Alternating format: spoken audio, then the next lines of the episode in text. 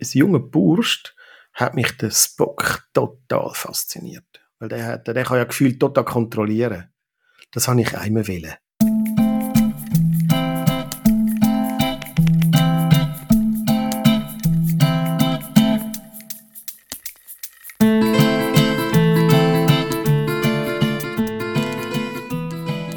Ich bin an Wetzigen aufgewachsen. Äh, bis, eh, bis 1980, also 11, im 11 im Sommer, 80 sind wir gezügelt. Und ähm, ich habe also die vierte Klasse noch angefangen in, in Wetzigen. Äh, das war beim Herr Philipp. Gewesen. Der Herr Philipp, darum, darum habe ich immer noch das Gefühl, ich, ich liebe ähm, Mädels, wo, wo Bündner Dialekt reden, weil der Herr Philipp ist ein Bündner gewesen. Und es war ein recht ein cooler Lehrer mit dem haben wir, äh, und ich bin äh, ja, fast die ganze vier Klasse bei ihm gewesen, oder mit die fünfte, egal, einfach vier Klasse sicher bei ihm gemacht und er war so ein, Lehrer, so ein moderner Lehrer gewesen. Wir haben mathematisches Golf gelernt spielen also es ist wirklich so ein bisschen Ab Programmablaufplan. Wahrscheinlich bin ich darum nachher Programmierer geworden.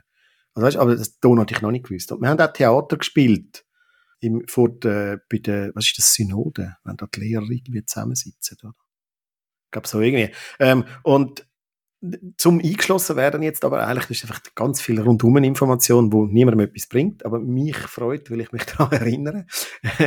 ähm, ich habe ein Mal natürlich meine Hausaufgaben nicht gemacht und dann ist in der letzten Stunde vor dem Mittag ist Sport gewesen, und dann hat der Philipp gesagt, ja, jetzt bleibst du da und tust deine Hausaufgaben machen, weil die anderen, du kannst ja sicher nicht mit uns spielen in der, in der Turnhalle. Und dann hat er äh, alle gepackt und nach der Pause hat, ist er raus und hat die Türe beschlossen. Dann ist zwölf geworden ich kann nicht raus können. Es war im, dritten Stock, gewesen, im Schulhaus Bühl. Und ich habe noch gedacht, ja, aber äh, was mache ich jetzt? Und dann bin ich, es ist dann eine halbe eins, eins geworden. Und etwa am Mittwoch war eben noch, also der schulfreie Nachmittag, natürlich, oder? Und am ähm, etwa halb zwei, viertel vor zwei, ist dann der Hauswart gekommen, hat die Tür aufgemacht zum Putzen und dann erst festgestellt, dass da noch ein Kind drin ist. Und jetzt der Herr Philipp hat sich nachher erst zu meinen Eltern gekommen und hat sich hunderttausend Mal entschuldigt, weil er hat aus Luther gewonnen beim Verlassen vom Schulzimmer, hat es beschlossen, hat mich nicht absichtlich einbeschlossen.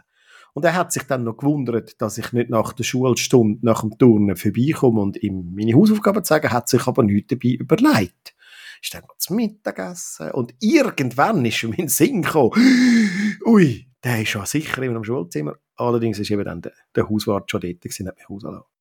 Ich finde, eingeschlossen sind eigentlich nichts Schlimmes, wenn der Raum groß genug ist. Und so ein Schulzimmer ist ja doch recht groß und man kann sich vertun. Ich habe mal ähm, müssen für dürfen, nicht müssen dürfen, für eine Kollegin Aufnahmen machen in einem Computertomograph von meinem Kopf, während mich durch Muster anschauen. Das war ihre Doktorarbeit.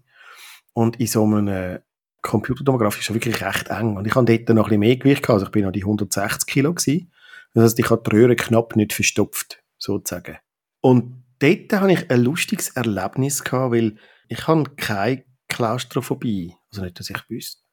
Und wo man mich aber dort reingeschoben hat, habe ich einen Moment lang überlegt, wie es wäre, wenn ich klaustrophobisch wäre.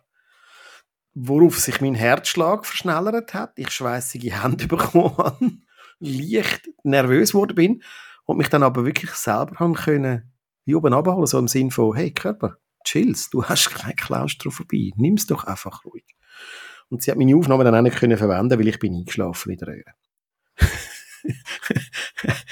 also ich, das hat mir, ich sage jetzt nicht, das hat mir ein Grundvertrauen gegeben, dass mich immer wieder kann beruhigen aber das ist, glaube ich, so das erste Mal, wo ich zurückdenken kann, oder das zweite Mal, wo mir etwas passiert, wo ich merke, dass ich mich auf mich verlassen kann. Und das ist eine wertvolle Ressource geworden für mich.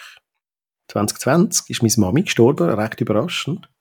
Und ich habe äh, etwa eine Woche, etwa eine gute Woche habe ich funktioniert und habe alles organisiert für meinen Papi. Der ist recht von der Rolle gewesen. Ich glaube, nach 51 Jahren zusammen mit dem gleichen Mensch verstehe ich das auch. Ähm, und ich habe mich komplett verausgabt. Ich habe arbeiten, habe alles organisiert. Gleichzeitig habe ich äh, für jemanden noch äh, die Rollen übernommen, zum äh, einen anderen Mensch Psychiatrie einweisen. Weil, äh, ja, ich habe das einfach auch noch übernommen ich habe mich komplett übernommen. Ich bin sogar noch gegen das Weihnachtsspiel aufnehmen von der, vom, von der Kinderkrippe. Völlig irre eigentlich, oder? Ich habe das noch aufgenommen und habe noch gesagt, es ist gerade meine Mami gestorben. Und am 20. Dezember ist die ganze Phase eigentlich durch gewesen. Ich habe alles erledigt gehabt. Und dann bin ich total zusammengebrochen. Aber ich habe gewusst, meine Batterien werden sich wieder füllen. Ich bin einfach viel laufen in den Wald. Ich habe gewusst, ich muss ganz viel briegen. Aber ich habe auch gewusst, das darf kommen. Trauer darf kommen. Und ich habe Trauer, äh, jetzt manchmal, wenn ich, wenn ich irgendwo stehe und an meine Mami denke, kommt manchmal Trauer. Und ich finde das etwas, was ich mir angeeignet habe. Wenn Trauer kommt, oder auch Wut oder sonst Gefühl, wo vielleicht gerade stören, weil eigentlich bist du am Schuh binden oder am Posten oder irgendetwas am machen, wo einfach jetzt gerade keine Zeit hättest dafür, um dich ein Gefühl hinzugeben. Ich lasse das Gefühl zu und umarme es und sage, okay, du darfst da sein, Trauer, ist gut, mach das. Und dann gibt es aber eben auch einen Moment, wo ich dann der Trauer kann sagen, oder auch der Wut, du, schau, es ist schön, bist du da, wir haben jetzt Zeit zusammen verbraucht, aber jetzt darfst du wieder gehen. Und dann geht das auch. Also wirklich Trauer geht, Wut geht, die gehen dann einfach wieder die Gefühle. Und ja, ich, ich, ist noch schwierig. Ich probiere es den Leuten ja, genau so zu erzählen und viele schauen mich mit grossen Augen an, aber ich glaube, wenn man das mal probiert hat, dann wird man nie mehr von den Gefühlen übermannt. Ich glaube, das ist das Wertvollste, was ich den Menschen mitgeben kann. Dass ich das lernen finde ich auch cool und ähm, ja, gibt mir auch eine unheimliche Kraft und einfach eine Beständigkeit, zu wissen, nein, das kommt gut, das kommt wieder.